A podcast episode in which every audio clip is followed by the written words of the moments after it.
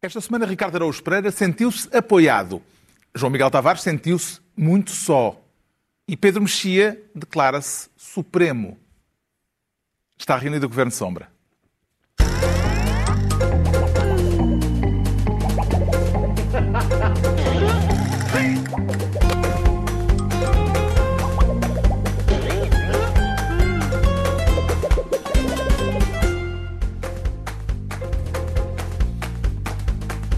Ora, viva, sejam bem-vindos. No final de uma semana em que o Parlamento aprovou, na generalidade, o orçamento suplementar, uma aprovação com mais abstenções do que votos favoráveis, só o PS votou a favor. Daqui a pouco falaremos do pós-centeno e da nova era de Leão. Antes, o Ricardo Araújo Pereira quer ser ministro da Champions. Rejubilou Ricardo Araújo Pereira. Carlos, rejubilei. De como é que eu poderia não. Só não rejubilei mais por sermos o país anfitrião da, da, fase final da Champions, porque eu sabia que já éramos o país que tem a fábrica que produz os atacadores dos sapatos do massagista da cunhada do Messi. Isso já me tinha enchido de um júbilo. E como é que se manifestou o, o, o, seu o júbilo? cão d'água português do Obama. O cão d'água português do Obama Ah, já, já, Já nem está na Casa Branca. São tudo, não ra- ainda bem, São são, tudo- tudo são razões que nos de deixaram. Razões de grande orgulho. Eu, eu lembro, na altura, na altura do, da- da- do festejo do cão d'água português do Obama, eu imaginei o que seria se ele tivesse arranjado um pastor alemão e, e- e os jornais alemães. Um pastor alemão! Atenção! Nunca na vida! Mas nós temos esta capacidade, sim, de nos Como é que entusiasmar. se manifestou o seu júbilo depois de saber eh, que Portugal vai receber a fase final da Champions? Manifestou-se com uma vontade irreprimível para produzir decassílabos heroicos, eh, Carlos. O- qual é o Portanto, ficou alegre. Fiquei muito alegre, só que Champions não rima com nada. E então estive ali a batalhar com o, o meu Visconde de Castelães. Ou Castelões, já não sei. Não sei. Castelães é o queijo. É, pois, e estive ali e não, não me saiu nada, mas a vontade que eu tinha era compor outro, outra epopeia. Veja eu, lá. eu sabe que eu, eu já tinha. Eu, como benfiquista, como é óbvio, fico muito orgulhoso por o Benfica ter ganho uma taça dos campeões em Berna e outra em Amsterdão. Agora, não faço, não consigo imaginar o orgulho dos suíços e dos holandeses por terem sido eles a, a, a- serem os anfitriões. Eles ainda hoje devem falar nisso. Acho que sim. Em Belém, num encontro ao mais alto nível entre as principais figuras do Estado, não faltou o entusiasmo. Foi tal o entusiasmo que eu acabei por saber por ele e não pelo Presidente da Federação Portuguesa de Futebol, a certa altura, o que se passava. Bom, o que é natural, mostra realmente o relacionamento institucional entre órgãos de soberania, mas mostra que, de facto, o seu Primeiro-Ministro estava tão entusiasmado quanto o Presidente da Federação Portuguesa de Futebol. Ser a marca Portugal, ser a marca Portugal, aquela que vence e aquela que se vai afirmar nesse mês crucial de agosto, durante mais de oito dias, não tem preço. O entusiasmo presidencial, a falar do entusiasmo do Primeiro-Ministro, com a perspectiva de termos um agosto cheio de bola em Lisboa. Então, e como é que estão os seus níveis de orgulho pátrio depois disto? Oh, Carlos, estou... Já conseguiu, eh, entretanto, nesta pausa, ao ouvir o Presidente da República, encontrar os decassílabos que possam ajudar a celebrar melhor esta circunstância? Não, mas eh, atenção, tínhamos falado sobre isto, os meus níveis de orgulho pátrio tinham subido para até cumes e depois baixaram um bocadinho com, a nossa, com o decorrer da conversa. Ouvi o Presidente a falar outra vez na, na marca Portugal e na maneira como isto vai e neste momento tenho de mudar de calças. Não, não, já não, não vai ser. Foi outra vez, fui outra vez para muito alto e, e, e estive fora de pé. Mas não é bom desconfinarmos a marca Portugal? Ó Carlos, esta conversa sobre a, mar- a marca Portugal, Portugal TM, não é? Esta a marca É Portugal já. é, Já somos é o uma- que nos resta. Uma marca Portugal e a maneira como a marca Não na Dinamarca, não é? Não. Não, A não, Dinamarca, não, Portugal. Não. Eh, a Dinamarca, Portugal, como país que não deve, Que cujos, não cujos nacionais não devem entrar. Ah, eu, esta, este, este tipo de ah, entusiasmo faz-me sempre lembrar aquele ponto célebre do da canção de Lisboa em que as tias do Vasquinho dizem ele até sabe o que é o mastoideu. O esternocleidomastoideu. Mas a certa altura elas abreviam aquilo apenas para mastoideu. E portanto, e é isto, eu acho que estamos Uma a pessoa viver... mete-se com, Sim, uma enciclopédia da comédia. Não. E eles estão, neste momento acho que estamos a, a viver um momento mastoideu e eu até trouxe, eu, eu gosto muito disto porquê? Porque eu sou um fã, tenho aqui um livrinho de Manuel de Barros, precisamente chamado Tratado Geral das Grandezas do Ínfimo.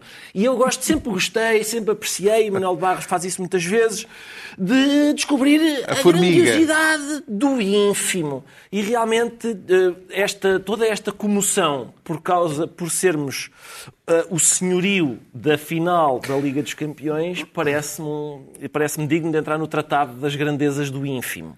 O que é que lhe pareceu o facto de terem estado mais individualidades eh, na cerimónia para anunciar Champions em Lisboa do que nas comemorações oficiais do 10 de junho? João Miguel Tavares. Essa pergunta é muito pertinente, Carlos. Aliás, ela é tão pertinente que eu acho que vale a pena nós contarmos. Porque vale a pena nós contarmos. Isto... Contarmos quantas pessoas lá estavam? Não, não, só as importantes. Eu contei. Eu Fui sei, contar para, eu sei. E, para ter aliás, a certeza até, que até era ficaram, factual que até estava a dizer. ficaram muito bonitas no plano. Mas vamos ver. Tínhamos Presidente da República, Primeiro-Ministro, Presidente da Assembleia da República, portanto, logo aí, as três principais figuras do Estado português. Depois tínhamos o Sr. Medina, Presidente da Câmara de Lisboa, tínhamos o Presidente da Federação Portuguesa de Futebol, que na verdade era o único que fazia sentido estar ali. Mas e depois? Estes, estes eram, estavam primeiro naqueles, naquele primeiro plano com cinco pessoas. Mas depois ainda havia mais nas laterais. Havia três ministros, o Ministro da Saúde, a Ministra da Saúde, o Ministro da Educação, que em vez de se estar a preocupar onde é que há, o que é que há de fazer aos miúdos que continuam em casa, anda entretido a, a discutir eh, jogos de futebol. Tínhamos o Ministro da Economia e ainda tínhamos o Secretário de Estado do Desporto. Mas todos esses tiveram mérito, porque o Presidente disse isto foi mérito. Realmente a Federação esteve muito bem, mas foi mérito do Primeiro-Ministro, foi mérito do Ministro da Economia, foi mérito do Ministro da Educação, Foi. foi, Foi mérito mérito do Ministro da a. Saúde, foi mérito do Secretário de Estado do Desporto. Mas espera Mas lá, o Primeiro-Ministro fez questão de eh, felicitar todos os portugueses, porque todos os portugueses têm mérito e foram todos os portugueses que tornaram possível trazer a Lisboa, em agosto, as oito melhores equipas europeias de futebol. Foi o esforço de todos, enorme disciplina, com que todos acataram as normas de confinamento, têm praticado as normas de distanciamento social, as normas de proteção individual, que permitiram diferenciar Portugal e a forma como Portugal conseguiu controlar esta pandemia. É também um prémio merecido aos profissionais de saúde. O Primeiro-Ministro a dedicar a Champions aos profissionais de saúde parece-lhe um prémio merecido, eh, como diz o Primeiro-Ministro, João Miguel Oh, Tavares. oh, oh, Carlos, tudo isto eu Já recebeu lá em não casa... sei o que é, não, que é não mais o- maravilhoso. O João Miguel, mas... Sim. Posso fazer logo- uma pergunta de ordem pessoal? Oh, então Já chegou lá a casa... Essa é aquela Se pessoa, fosse possível perguntar isso. exato, é aquela pessoa que é mais fácil neste Já programa. chegou lá a casa o- alguma, algum distintivo em relação a este prémio para os profissionais de saúde? Ah, não, habitam. não, ainda não vi nada, não, mas eu, eu posso, posso testemunhar que a minha mulher, quando viu aquilo, rejubilou e Ficou ainda não doida. pagou. Ficou, ficou, ficou. Mas é que é em senhas? Mas é assim. É, qual é o, Ah, meu eu, prémio? te- eu, eu, eu devo dizer que isto é muito engraçado, mas eu até tenho dificuldade. A única coisa. Eu, eu, quero- eu quero voltar à contagem. Tínhamos ali nove políticos para anunciar sete jogos. Sete jogos. Nove políticos, sete jogos. Se um daqueles políticos quiser cada um deles ir a um jogo diferente, não têm jogos. Não têm jogos suficientes para ir. É, foi aquilo que foi anunciado naquela altura. É um E- rácio que, quer dizer, e é eh, assim, e- inusitado. esse. É um rácio muito inusitado. Mas, mas, quer dizer, isto não é propriamente um europeu. Mas inde- independentemente se fosse um europeu, há uma coisa que o, que o, que o Ricardo não sublinhou, que é, é que nós estamos com um contexto específico. Isto não é um ano qualquer, certo? Supostamente é o ano da pandemia. E quando nós nos lembramos que isto é o ano da pandemia, é quando isto deixa de ter graça. E é por isto deixar de ter graça que a maior parte dos portugueses, isso aí, esta, esta gente avaliou aquilo muito mal. Porque a maior parte das pessoas que eu, que eu vi à minha volta, houve uma espécie de indignação generalizada destas pessoas terem atrevido a fazer este anúncio em direto nos telejornais às 8 da noite. Este tipo de propaganda num contexto de Covid, com, já agora com os estádios de futebol vazios, mas por visto em Portugal os estádios têm que continuar vazios, mas aparentemente eles podem ou não continuar cheios, ainda se vai ver se sim, se não. Agora, neste contexto, este tipo de anúncio é uma coisa obscena. E depois vêm-me dizer que o André Ventura é que é populista. Porque isto é o gesto de maior populismo, mais desbragado populismo, que eu me lembro de ter visto em muito tempo. E estar lá a primeira, a segunda e a terceira figuras do Estado mostra que está toda a gente a ficar lelé da cuca. Essa a expressão já foi usada. no Pois já, eu sei que já foi. Tem por um histórico dos intervenientes. político. Por um dos intervenientes. E, e, portanto, isto, por um lado, tem graça. Por outro lado, eh, acho que é um momento verdadeiramente preocupante. Aquilo é, é um sinal da desgraça que pode vir aí. Entretanto, o número de infecções diárias na zona de Lisboa continua a aumentar, mas a Diretora-Geral de Saúde ainda não põe de parte a possibilidade dos jogos da Champions virem a ter adeptos nas bancadas. Diz que ainda não é a altura para se falar disso e recebeu com satisfação a notícia de que vamos ter visitas na capital. Creio que o número de visitantes, quanto maior for para o nosso país, melhor, desde que, obviamente, cumpram as regras que foram previamente estabelecidas entre todos os intervenientes relativamente, portanto, à, Champions eh, e à questão do público. Como sabem, e volto a dizer, a Direção-Geral da Saúde tem aqui um parceiro essencial na avaliação da situação que se chama Federação Portuguesa de Futebol. E, portanto, será sempre com a Federação Portuguesa de Futebol que equacionaremos essas questões. Neste momento é precoce dizer, se- seja o que for, O que é precoce é saber se vai haver público nas bancadas nestes jogos da Champions em agosto. A Diretora-Geral de Saúde, também Turismo. preocupada com a, A saúde Diretora-Geral de Turismo. da Carlos. economia. Atenção, há, há- há as, as más línguas dizem que a razão pela qual a marca Portugal triunfou e obteve esta grande vitória foi porque a marca Inglaterra, a marca França e a marca Alemanha não, não, Não queriam, estavam não interessadas. estavam interessadas nesta, nesta grande vitória. Como é que avalia, Pedro Mexia, o modo como as autoridades estão a gerir o equilíbrio entre as preocupações com a saúde e as preocupações com a economia? Há três coisas que eu percebi e uma que não percebi. Uma que percebi logo que é, e que é a melhor notícia dessas todas, é que vai haver oito boas equipas a jogar em Portugal este ano, o que é, o que seria, o que é inédito, ainda não, ainda não aconteceu e, portanto, agradeço muito que finalmente alguém jogue futebol em Portugal. Acho que tem que se importar para que isso aconteça. E depois percebi duas coisas até certo ponto, percebi o prestígio que, que é receber uma prova internacional, pelo, pelo que disse, diz do capacidade organizativa de Portugal. Percebi ah, ah, quão importante estes eventos ah, são para o turismo. Depois não percebi uma coisa, foi o ano. Eu, estava sem som e depois, ah pá, isto é bom, mas é quando? Ah, este ano. Eu não percebi essa parte, porque essa parte, tu- eu percebo, é bom ter uma final da Champions eh, e diz coisas boas sobre a nossa capacidade, seja de organizar, seja a Champions, seja outro, outro evento qualquer. Isso é positivo para Portugal e tende a ser positivo para trazer muita gente, hotéis cheios, restaurantes cheios, mas essa não é a narrativa de 2020 e não vai ser a tempo, nada indica que vai ser a tempo de, da- da- do campeonato. E, portanto, não, não, não, não percebi. Não percebi o ano. Ou percebi mal o ano. Ou será que, E estou muito contente. Ou será que já se deu a volta e neste momento a, a economia tornou-se Mas- bastante mais eh, importante do que a questão sanitária? Bem, mas nós tivemos autoridades sanitárias a regozijarem-se com isso, o que é um pouco contraproducente.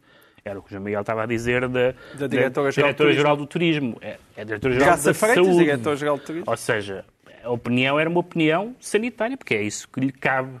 Não propriamente, é evidentemente que todos nós queremos que o turismo recupere em Portugal, porque é muito importante para nós. Mas à Diretora-Geral de Saúde im- importa dar uma opinião sanitária. É uma opinião- aquela opinião não nos tranquiliza. Eu acho que nós não estamos tranquilos com isto. Mas é- Por mais que a marca Portugal, que é uma expressão que eu também não gosto particularmente, mas que entrou no léxico político, ainda se pode dizer marca branca? Se calhar eu estava a pensar nisso, eu diria entre as expressões que caíram em, em desuso, acho que não se pode dizer marca branca. Mas, ah, ah, que é um bocadinho marca branca nestas, nestas coisas, a marca Portugal. Não, eu ia dizer, os festivais, os festivais continuam proibidos, supostamente, e os grandes festivais, durante o verão inteiro. E os estádios de futebol continuam vazios. Eu sou muito sensível, e já foi aqui dito muitas Mas vezes, à abertura da economia. nada indica Mas que vai de- haver público. Há esta espera, dúvida. Se não vai haver público, se não vai haver público, estamos a festejar o quê? A vinda das equipas Ah, e a capacidade organizativa Certo. e Portanto, as temos delegações. mais uma vez nove políticos, dos quais oito políticos e o, e o presidente da, da Federação Portuguesa de Futebol, a, a festejarem o facto de virem sete equipas passear a Portugal. Oito. Está cá, o- o- são oito equipas, sete jogos. Bravo, vem cá o Messi, porreiro. É isso? A única lógica que isto tem, para, para fazer sentido em Portugal é dizer, olhem, finalmente isto vai abrir e vêm, vêm, muitos, vêm muitos turistas para aqui a gastar dinheiro. Eu consigo perceber Sim. esse argumento. Agora, de facto, esse argumento não é compatível com os atuais números, supostamente, que estão em Lisboa, com aquilo que nós temos, que temos uh, estado a ouvir de certos surtos, e então, imagina só, imaginem, imagina só este cenário, que é, agora vinham em agosto, como sabe, os adeptos de futebol não são espetaculares a afastarem-se uns dos outros, tendem a festejar e a estar em monte, sobretudo quando vêm, então, de outros países, para beber uns copos e tal, e de repente há um surto. Quando? No início de setembro. Há um surto em Lisboa. E então diz Hum, com este surto em Lisboa não o surto não, em não Espanha é atribuído abrir. a um jogo ah, é Champions, a um jogo de futebol e ainda agora nós vimos aquelas Madrid, já não sei, e uma equipa italiana, se não me engano. Exato. E ainda agora vimos aquelas imagens em Nápoles da, da, da vitória da taça, aquilo é bastante chocante. Agora imaginem que há um surto em Lisboa no início de setembro. E então dizemos, ah, olhem os, os miúdos que estão em casa, as escolas, têm que continuar porque isto agora não é seguro abrir outra vez. Hum, acho que sim. Eu vou gostar muito de ver aquelas imagens. Ao Ricardo novamente. Araújo Pereira a pasta de Ministro da Champions. Quanto ao João Miguel Tavares, outra vez ele, quer ser desta vez Ministro da Perseguição. Legal ou à margem da lei, João Miguel Tavares? Eh, não, bom, enfim, uh, aparentemente é à margem da lei, segundo uh, o autor da tese da uhum. perseguição. Uhum. Estamos é? a falar é da reação uh, de António Costa ao projeto de lei do PAN para alterar as regras de nomeação do governador do Banco de Portugal. O Primeiro-Ministro vê a iniciativa como uma perseguição a Mário Centeno. No caso concreto do Dr. Mário Centeno, eu não compreendo, e creio que ninguém no país compreende, esta fúria de alguns partidos na Assembleia da República do perseguirem, do castigarem como se tivesse cometido algum crime. Mas qual foi o crime? Foi ter sido membro do governo? Uma pergunta de António Costa para quem quer impor um período de nojo no Banco de Portugal. Há crime, João Miguel Tavares?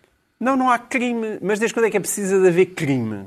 Desde quando é que é preciso de haver crime? Portanto, abaixo de crime, não é? Naquilo que é a vida da, da República, abaixo de crime é tudo válido. Não existe uma coisa chamada conflito de interesses.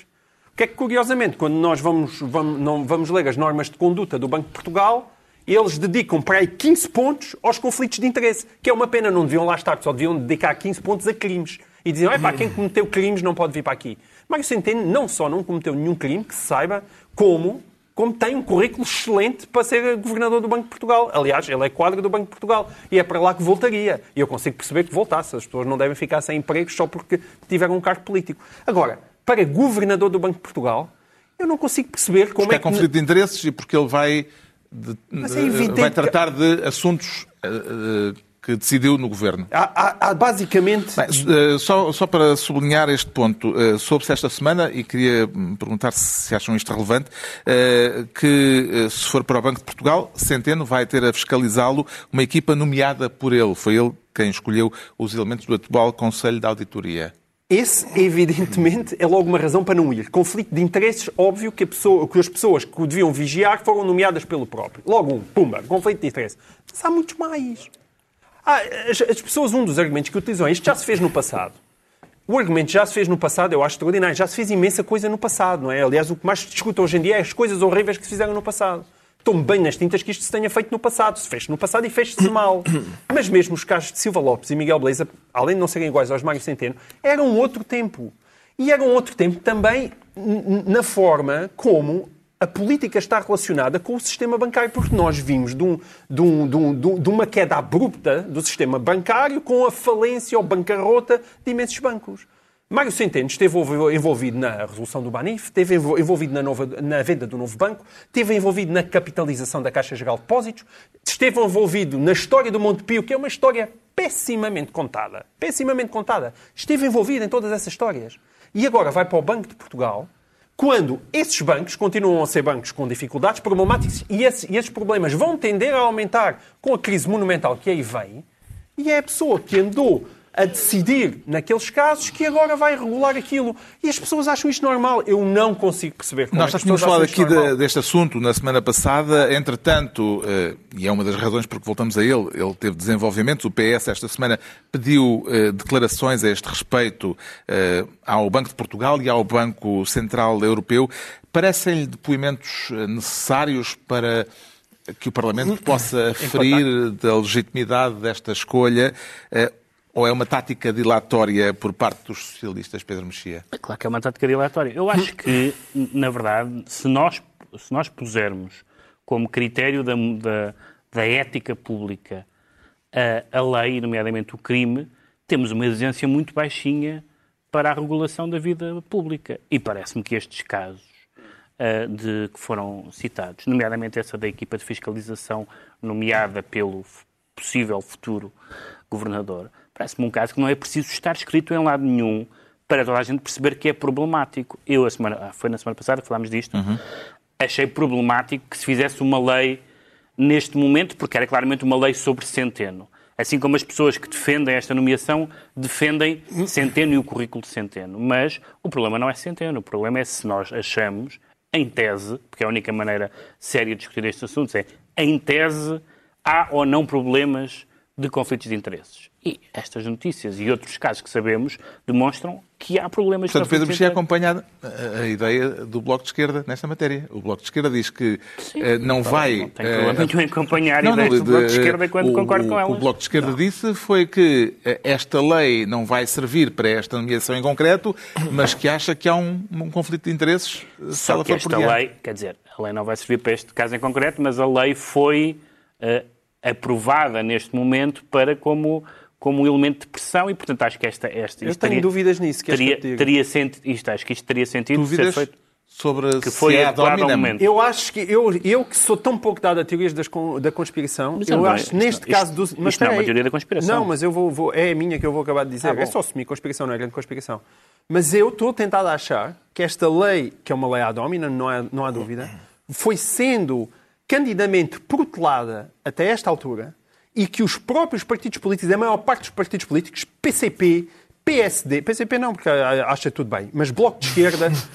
P... O PCP é, acha tudo bem? Não é costume. Não, o PCP acha bem. Não, ah, não acha bem isto, na, na nomeação isto, de bem isto, Bloco de Esquerda, PSD, possivelmente também o PAN, estão a fazer uma espécie de joguinho para ficarem bem na, na, na, no retrato, sabendo à partida que não impedem o Mário Centeno para a lei. E é só para isso que isto serve. Ou seja, okay. eles não querem impedir a ida do Mário Centeno, querem ficar a parecer uhum. que querem impedir Sim, É tipo aquelas é declarações é de voto em que a gente sabe que vai perder uma votação, Exato. mas fica em ata que discordamos. Fica em ata que discordamos. Uma... É que importância é que dá, uh, uh, Ricardo Araújo Pereira, ao facto do PCP não ver incompatibilidade numa eventual nomeação de Centeno para o Banco de Portugal? Não é propriamente um caso inédito. O PCP parece partir do princípio, e até certo ponto sensato, de que isto da alta finança é tudo uma cambada. Portanto, não interessa, muito não interessa. Não interessa, não interessa eu estar a embirrar com o facto do governador ir ser fiscalizado por uma equipa que foi nomeada por ele, é como para o PCP, é como no mundo da alta finança. Assim como é, assim é tudo é, ter à vida, não é? Exato. É. No, no, no, próprio PCP é como estar a embirrar com um criminoso que a caminho de ir matar uma velhota atravessou fora da passadeira. Não é pá, não interessa. Deixa lá, olha, já sabe o que é que vai dar. Já sabe o que é que vai dar. E a questão, a questão é estes exemplos de homicídio de velhotas. Sim, sim, sim, gostas particularmente desse. Eu, eu, atenção, eu, é, como é óbvio, uma lei feita à medida é ilegítima, não é? Não, não, se, não, não se faz isso, não se faz uma lei à medida de mas um caso. Mas também é, é curioso, é? é curioso que, sim, era isso que eu ia dizer, mas, na verdade, isto também foi um processo feito à medida para Mário Centeno sair do governo e ir A questão é qual é que é a medida então mais irregular não, eu acho que, é, eu acho que é, vai, vai, ter de ser, vai ter de ser, ok, o centeno desta vez passa, mas vamos então fazer uma lei para o próximo já não passar. Vai, é, em princípio é sempre assim, não é? O João Miguel é, Tavares fica então ministro da perseguição. Agora é a vez do Pedro Mexia se tornar ministro da natureza das coisas. O que é que não o surpreendeu esta semana, Pedro Mexia? Ah, sim, a única coisa tu que me surpreendeu. surpreendido, não, coisa nenhuma. Muitas, eh, muitas é. vezes. A única coisa que me surpreendeu foi que, eu não sabia, não estava a par disso, que havia um conflito entre o eurodeputado do PAN e o partido. Mas é da natureza das coisas, por exemplo, Mas que os é... deputados dissidentes não abdiquem do mandato. Sim, é da natureza no das coisas, até porque o mandato é deles e aquele mandato no é... Parlamento Nacional e também. no Parlamento Nacional também. Mas o Parlamento Mas Europeu aquele... é particularmente apetecível. Mas é da natureza das coisas e está bem assim. Aliás, falámos disso no caso de Joacine Catar Moreira, o mandato era dela e, e, e, é assim mesmo que as coisas funcionam. Esta semana o, o PAN ficou uh, sem representação Sim. no Parlamento Europeu, com a desfiliação de Francisco Guerreiro, uhum. era o único eurodeputado que o PAN tinha. Percebeu as divergências políticas que levaram a este desfecho? Tem algumas coisas que, que, que, pela, eh, pela própria resposta do partido que se põem ali que, divergências internas, mas não percebi o fundamental Hum, Uh, sabes o porquê? fund- o- porque não há fundamental? Uh, não percebi o fundamental porque Francisco Guerreiro acusa o, o PAN de ter virado à esquerda. Ora, o PAN definiu-se, aliás, de forma encantadora, como um partido que não é de esquerda nem de direita. Exatamente. Que é o caminho para uh, o desastre, porque não existe. Não há, houve partidos que tentaram isso na Europa nos últimos anos, o- os cidadãos tentou isso e depois virou à direita, o, o, o Cinco Estrelas tentou isso e depois virou à esquerda, praticamente ninguém. E há o partido Macron que não virou lado nenhum porque é Macron. Quando ele desaparecer, o partido também desaparece. E, portanto, os partidos são ou de esquerda ou são de direita. E acho que se pode dizer que na legislatura anterior o PAN esteve consistentemente do lado do PS. Não só nas grandes votações, na campanha eleitoral André Silva foi encantador com o PS. Mas agora está a embirrar com o Centeno. Agora, agora, agora, está a embirrar, agora está a embirrar com o Centeno, mas não se pode dizer sequer que o discurso geral da bancada, até, até sinto, parece-me, por exemplo, que no caso da, da, da retórica animalista, que até desceu de tom, não as declarações de, de André Silva sobre os toureiros amarrar, algemados, mas no Parlamento acho que desceu um bocadinho de, desceu um bocadinho de tom em relação a algumas eh, afirmações da, da legislatura anterior. E, portanto, eu não, não creio, acho que isso tem muito a ver com esta ideia de que quando há partidos novos que têm uma dinâmica qualquer, o PAN tem uma particularidade que é foi, foi, foi eleito para o Parlamento e depois para o Parlamento Europeu por causa das suas ideias, ou seja, André Silva não era um fenómeno carismático, Nem Francisco Guerreiro. nem Francisco Guerreiro, portanto havia pessoas que acreditavam naquelas ideias. Nesse sentido, pode-se supor que as pessoas que votaram em Francisco Guerreiro votaram realmente no PAN. Dito isto, ele tem, ele tem toda a, a- a legitimidade de manter, de, de manter o mandato. Mas acho que eh, como, é que se, como é que se mede essas acusações ideológicas de, de partidos que fogem como o diabo da cruz de definições ideológicas, dizendo que isso são coisas do século XIX, que é, basicamente, não ler jornais. Em todo, em todo o mundo, as questões de esquerda e direita nunca tiveram tão prementes e tão, às vezes, virulentas como estão neste momento. E, portanto, não percebo, a, a divergência ideológica não percebo. As divergências internas, eh, os protagonismos, essas coisas todas que têm os partidos, isso acho que sim, mas por, por ter virado à esquerda... Ainda se lembrava que o PAN tinha um eurodeputado, Ricardo Araújo Lembrava Pereira. perfeitamente, porque tinha acompanhado com gosto a, a eleição, os gritos de Europan, Europan, agora apenas E o PAN. gesto, como é que era o gesto? O gesto da, da árvore em linguagem eh, gestual. Língua gestual? Ah, isso quer dizer árvore? Acho que sim, Isto acho é que quer árvore? dizer árvore, exatamente. E assim eram palminhas. Sim, mas isso é outra coisa. Isso são Não, mas o gesto de gesto, eles celebração, fizeram- sim. em vez do punho fechado, do punho erguido ou de... Portanto, eles gostam muito de abanar qualquer coisa. É não assim, certo. é árvore. Que é uma maneira de ver. Mas eu, quando eu percebi que o Francisco Guerreiro tinha saía em divergência política com o PAN, eu fiquei com muita vontade de falar com ele, porque, pelos vistos, é um homem que sabe o que é politicamente o PAN. E está divergente disso, porque era aquilo que o Pedro estava a dizer. O PAN sempre disse nós não somos de esquerda nem de direita, isso são modelos do passado. Hum, e, portanto, eu, quer dizer, o Pedro disse que, que ele foi eleito pelas ideias do, do PAN, que os deputados do PAN, incluindo o André Silva, não são especialmente carismáticos, não sei o quê, são eleitos, eleitos pelas ideias do PAN. Não duvido, mas as ideias do PAN, quando nós dizemos os eleitores votam nas ideias do PAN, a sensação que me dá é que votam assim numa nuvem meio difusa Não, de dos- boas na- na intenções questão dos animais relativamente é aos claro, animais. sim, Exatamente. claro. Uma nuvem algo difusa de nós defendemos os animais. A questão de, da definição ideológica ajudava porque ajudava a perceber se é, se é para a defesa dos animais é curto, não é? Até porque há, há vários outros partidos que têm uma vertente, uma componente ecológica forte. Por E depois há aquelas questões, a questão israelo-árabe e Há tal. essas em que- coisas, essas coisas é, que é pequeninas. É que o amor dos animais não nos ajuda. não ajuda e dá jeito a gente posicionar-se. E o, e, o, e, e o PAN não se tinha posicionado, mas o Francisco Guerreiro, pelos vistos, sabe coisas. Vamos esperar que ele as diga, Que ele porque ele diga. só deu uma entrevista à Luz e depois não voltou a falar. Uh, vê algum paralelismo entre este caso e o da deputada Joacine Catar Moreira, uh, eleita pelo LIVRE e agora deputada não inscrita, depois da ruptura com o LIVRE, uh, João Miguel Tavares? Sim, no sentido em que depois se encontram diversão- di- eh, razões ideológicas, razões de divergência ideológica para coisas que são evidentemente razões de divergência pessoal. É a velha natureza humana. Quer dizer, porque razões ideológicas é como, é como o Ricardo está a dizer. Eu ficaria chocado se fosse eleitor do PAN, porque se me dissessem que há uma divergência ideológica entre Fernando Guerreiro e André Silva, eu dizia "Ah, qual deles deixou de gostar de cães e de gatos? Eu, de- eu ficava preocupado, quem deixou de gostar de animais? Qual deles foi? Escândalo! Ah, isso eu gostava de apurar. Ten- Ele, se por acaso ambos continuam a gostar de bichos, e muito Se calhar não mesmo, gostam é um do outro.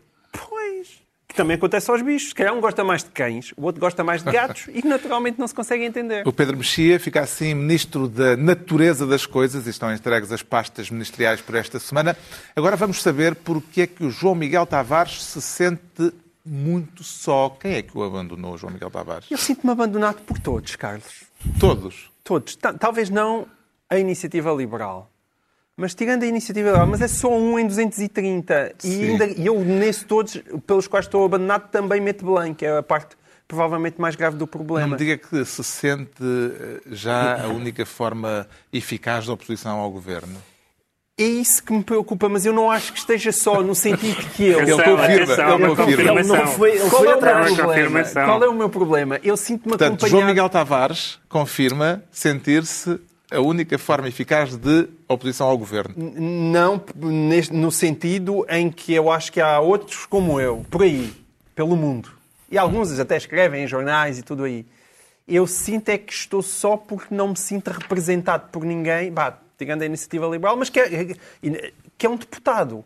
E eu, eu, sendo uma pessoa de uma direita moderada, embora haja gente que não acredita nisso, mas é isso que eu sou, ah, eu devia sentir mais representado. Por exemplo, O que é que eu a direita devia estar a fazer eu que pensava que tinha está? eh, eh, que eu pensava que o presidente da República que estava lá em Belém era para velar pelos meus interesses. Eu pensava que o PSD em boa parte estava lá também para velar pelos meus interesses. E eu hoje em dia olho à minha volta e penso, mas quem é que nos protege? E isso foi muito claro esta Protege de semana. quê? Que nos protege das asneiras do governo. E quando são coisas do tamanho da- das pirâmides de Gizé a acontecer diante dos nossos olhos, e de repente nós olhamos e estão todos juntinhos. Isto não é só eh, Marcelo Rebelo de Sousa e António Costa juntinhos na Alta Europa. É Marcelo Rebelo de Sousa e, e juntinhos na Alta Europa, juntinhos no combate à pandemia. E, e digam, ah, mas no combate à pandemia tinha que ser. Está bem, no combate à pandemia. Mas e depois, juntinhos no anúncio patético, como a gente acabou de falar, do desporto. Numa e- frase, o que é que a direita devia estar a fazer que eh, não está, neste momento, a pôr em prática? A direita devia estar a fazer alguma coisa que não fosse um, o Presidente da República estar no bolso direito de António Costa e o, e o- e o Rui Rio estar no bolso esquerdo de António Costa. E quando nós olhamos para isso, é desesperante porque sentimos, as pessoas começam a sentir-se não representadas. Agrada-lhe a sintonia, eh, Ricardo Araújo Pereira, entre o Presidente da República e o Governo, ou gosta mais de os... gostaria mais de os ver às turras? Ah, oh, bom, vamos lá ver. Depois assim. a dicotomia tão redutora, sin- de sintonia, turras, o nosso moderador que costuma estar tão bem, não é? e de repente Pronto, apresenta então- uma dicotomia tão redutora que. Podemos introduzir um, um terceiro elemento. Posso introduzir complexidade? Complexidade Carlos? Os nossos e espectadores... subtileza. E subtileza. Os nossos espectadores é isso que esperam de nós. Que é, há, há aí, digamos, há um, entre esses dois extremos, entre as turras e a sintonia, há toda uma paleta de posições eh, políticas eh, que se pode ter. Eu, eu acho que, eh, quer dizer, eu, eu encontro, percebo o que o João Miguel quer dizer, parece haver uma espécie de mudorra política, mas, Mas, também... numa altura de crise. Por- mas lá está, mas eu acho que isso ajuda. É todo o meu porque, é porque se. É porque se.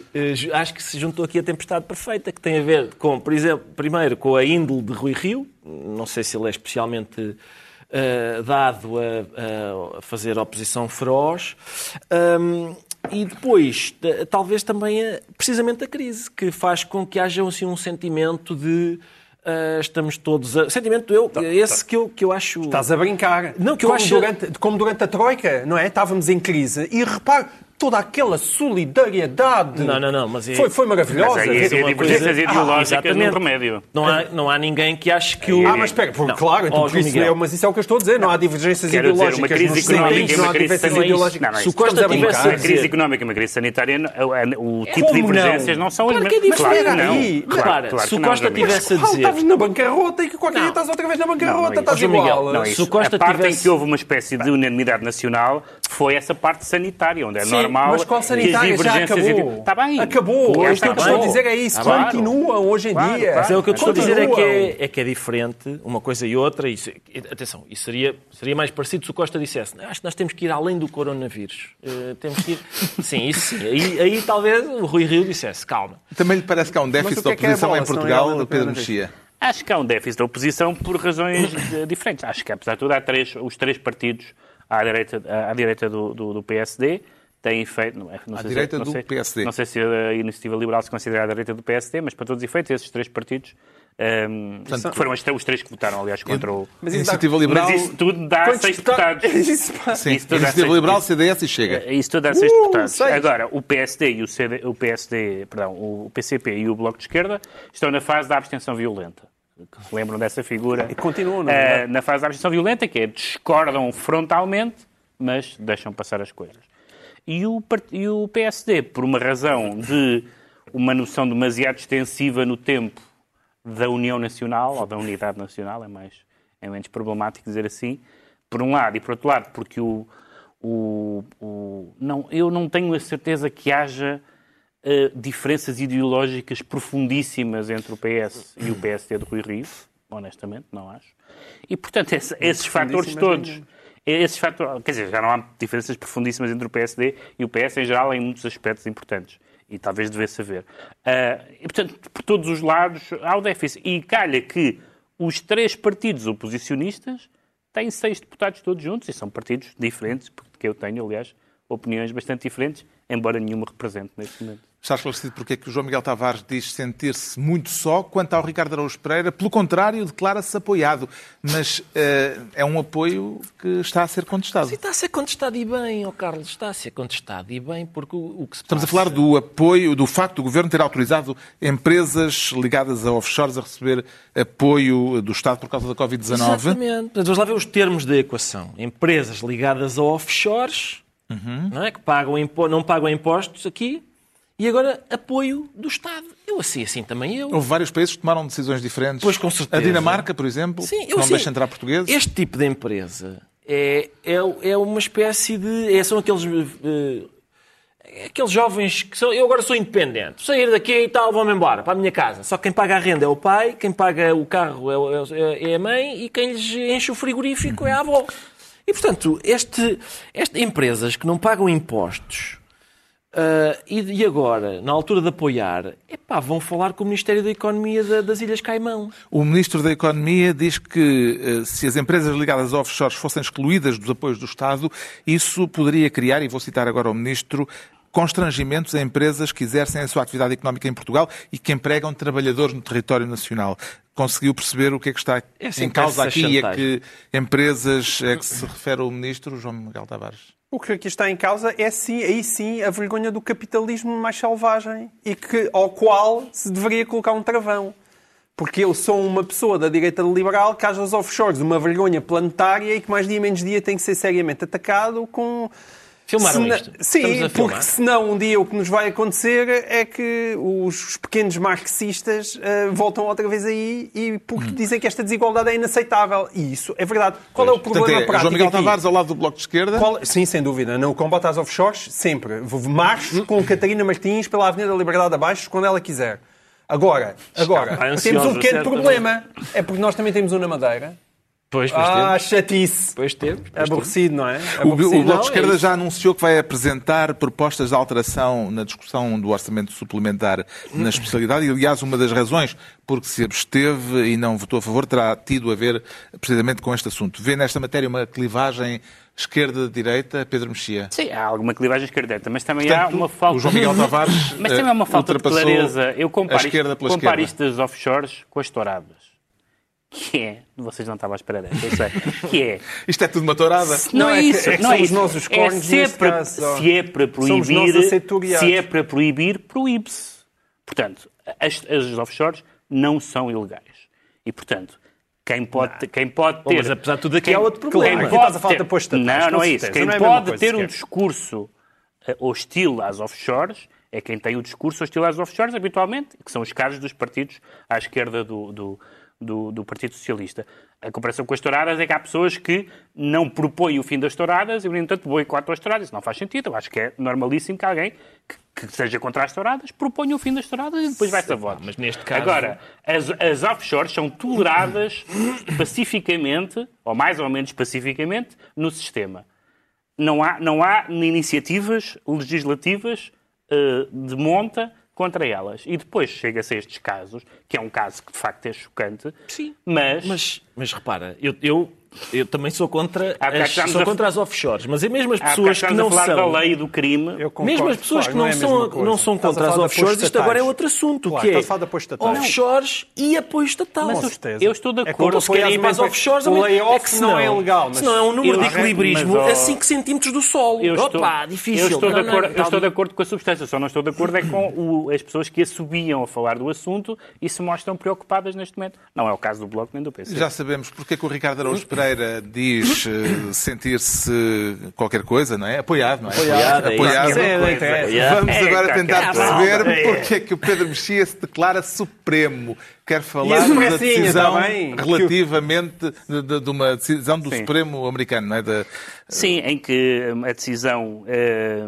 hum, em que não se pode, em que o Supremo diz que realmente não se pode discriminar pessoas em função da sua orientação sexual. É mesmo uma, Foi espetacular em 2020. uma novidade. É preciso ter realmente reunir eh, e, de facto pensar nisso.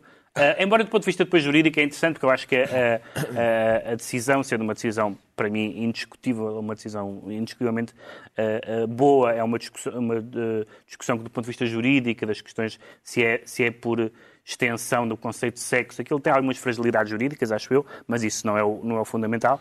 Mas o que aconteceu foi que num tribunal onde há 5-4 a favor dos juízes conservadores, a votação foi 6-3 a E a surpresa tem a ver com o facto de o juiz, Sim, eh, que, um dos- um um dos dos juízes dois. que desempatou, ter sido nomeado por Trump, sabendo-se que Trump preferia que a decisão tivesse sido noutro sentido. Ou seja, dois juízes eh, considerados conservadores, um dos, quais nomeados por, um dos quais nomeado por Trump, votou a favor. E o que é que isto significa?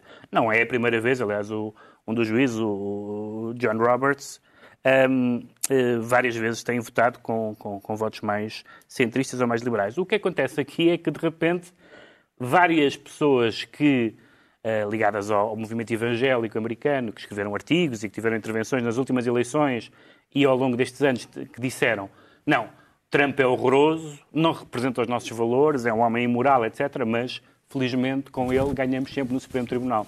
E essas pessoas estão a dizer, estão afinal, e escreveram-se muitos artigos na última, muitos programas de rádio eh, de evangélicos a dizer, então, mas afinal nem ganhamos no Supremo Tribunal. Será que vale a pena? Ora, o Tra- sabemos que o Trump não ganhará eleições sem ter o grosso do voto evangélico, que ainda tem. Mas é um fator que pode ser interessante do Numa eleitoral. frase, João Miguel Tavares, em que medida é que esta derrota pode fazer moça a Donald Trump? Pode fazer moça a Donald Trump da exata forma que o Sr. Pedro Mexia acabou de formular. Se só me dá uma, uma frase, é o que eu posso dizer neste momento.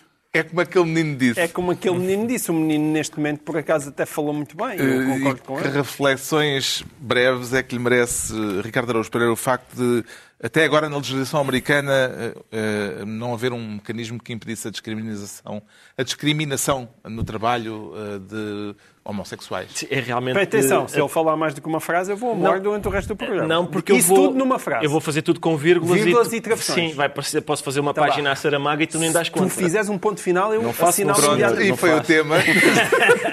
Não, eu acho isto, quer dizer, é, é realmente. É, vamos progredindo, não é? Em 2020, então, nos Estados Estou Unidos, um, um trabalhador não pode ser despedido por aquilo que faz. O senhor o que é que faz no quarto? Rua. Isto deixou de ser possível. É uma, eu acho isso, atenção, a minha posição é a de sempre. É, acho pá, acho bem. que meter um ponto final. Acho bem, não tive. Acho bem, exceto no caso dos fetichistas de pés, que continua a discriminar. e Bom, está na altura que- dos livros e eu trago esta semana uma nova edição de um livro, diria, monumental, Os Sete Pilares da Sabedoria de T. E. Lawrence. É monumental até porque é bastante espesso, como podem ver. T. E. Lawrence, que é o Lawrence da Arábia, para quem se lembra do filme de David Lean. Uh, Lawrence foi um oficial britânico que teve um papel determinante durante a Primeira Guerra Mundial, na revolta árabe contra o Império Otomano. os turcos eram aliados dos alemães e, portanto, inimigos dos ingleses. Mas, para além de um livro de aventuras, pode dizer-se, este é também um livro sobre a traição. O papel de Lawrence da Arábia foi o de convencer os árabes a revoltarem-se com a promessa inglesa de que, quando a guerra acabasse, teriam um Estado próprio e independente, coisa que não aconteceu. Os ingleses não honraram o compromisso. O que torna este relato uma espécie de ajuste de contas existencial, eh, porque Lawrence sentiu-se ele próprio também traído. O João Miguel Tavares também vem sob o signo do seta, que são os sete pilares da sabedoria. Exato. No caso do João Miguel. Sim, exatamente. Eu não trouxe o livro porque me esqueci dele em casa, mas vai aparecer uma bonita imagem nos ecrãs. Um, é um bocadinho para variar. Nós às vezes é muita literatura, muita literatura, mas isto não deixa de ser literatura, sente também ciência. E é isso que me fascinou neste livro do Carlos Rovel. É um livro muito pequenino, basicamente sobre o estado da física no século XX. Mas ele consegue ser compreendido facilmente mesmo para quem não é físico, mas sobretudo é uma porta aberta, e ele escreve muito bem, que é uma coisa que, que dá a alguns cientistas uh, italianos. Aquilo está, é, está, está, escrito com uma imensa qualidade, e depois abre a porta a uma coisa que faz desesperadamente falta nos dias de hoje, que é nós temos consciência do quão pouco sabemos. Do quão pouco sabemos. Porque nós vivemos num mundo cheio de gente, cheia de certezas.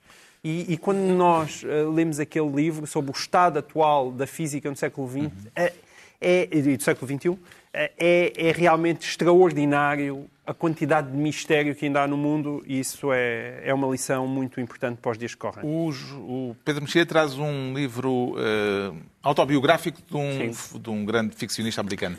Sim, de um, um contista e romancista, o Richard Ford. É um livro que se chama Entre Eles. São dois ensaios autobiográficos sobre os pais, sobre, sobre a mãe, escrito logo após a morte da mãe, nos anos 80, e sobre o pai, escrito décadas após a morte do pai. E chama-se Entre Eles porque ele sente que, no fundo, que ele foi um filho, filho único e filho tardio, e sente que, no fundo, foi sempre um intruso naquela relação de amor entre aquelas, aquelas duas pessoas. E é um livro muito. É um grande desafio este livro, porque é um livro sobre a banalidade. As coisas que ele conta sobre os pais são coisas absolutamente. Não é uma infância traumática. Uh, os pais tiveram vidas uh, banais, corriqueiras. Não há, não há grandes. Uh, não há grandes cenas, não há grandes não psicodramas. dramáticos. E ele tira daí, isso é que é o interessante, ele tira de, dessa experiência que teve com os pais a sua visão do mundo para uh, para, para, para entender as suas personagens, as personagens de ficção, sobretudo uma ideia de what you see is what you get, uh, de, de aceitar as coisas como são, de não presumir conhecer as pessoas, etc. É um, é um, há uma ligação muito interessante para quem conhece a ficção do Richard Ford. O Ricardo Araújo Pereira traz um livro premiado esta semana. Exatamente. O que eu ouvi na Barrica das Maçãs foi o livro com que esta semana o Mário de Carvalho ganhou o grande prémio de crónica da Associação Portuguesa de Escritores. Prémio de crónica que... e, e, e dispersos, dispersos literários. literários um prémio que dois dos elementos deste painel já venceram. Os dois Sim, melhores, os dois é, melhores elementos dois, do, do, dois deste painel. deste painel. Uh, dois vergonha... dos três que escrevem crónicas. vergonha para os outros dois membros deste painel. Mas o prémio, pelos vistos, esta semana eles mudaram lá as regras ou assim começou a ser atribuído a gente que merece mesmo. É verdade, é, uma, é uma novidade isso. E, portanto, Mário de Carvalho, eu não sei quem eram os outros livros concorrentes, mas estou disposto a garantir que o Mário de Carvalho merecia. Normalmente é assim que acontece. É um livro em que. Quer duas vezes. É um livro. Exatamente. Não, não, não. É assim que acontece quando é o Mário de Carvalho, é, Mário está... Carvalho ganha. Sim, sim. Quando o Mário de Carvalho ganha. E é um, é um livro de. É... As pessoas normalmente conhecem o Mário de Carvalho como romancista e contista também. Isto são crónicas. E crónicas são antigas, crónicas publicadas antigas, no JL. Mas lá está. São crónicas antigas das quais se pode dizer aquilo que se diz sempre que é podiam ter sido escritas ontem. Porque há uma coisa que os grandes escritores fazem, não sei bem como, que é com um olhar perspicaz e, e digamos, minucioso, conseguem descobrir coisas que, são, que se revelam uh, intemporais. E, portanto, há aqui coisas que nós lemos que, e percebemos que são antigas, mas são inquietantemente atuais. Além de que a prosa do Mário de Carvalho é sempre uh, a maravilha do costume. O que eu ouvi na Barriga das Maçãs, eh, de Mário de Carvalho, premiado esta semana com o grande prémio de Crónica. Assim está concluída mais uma reunião semanal.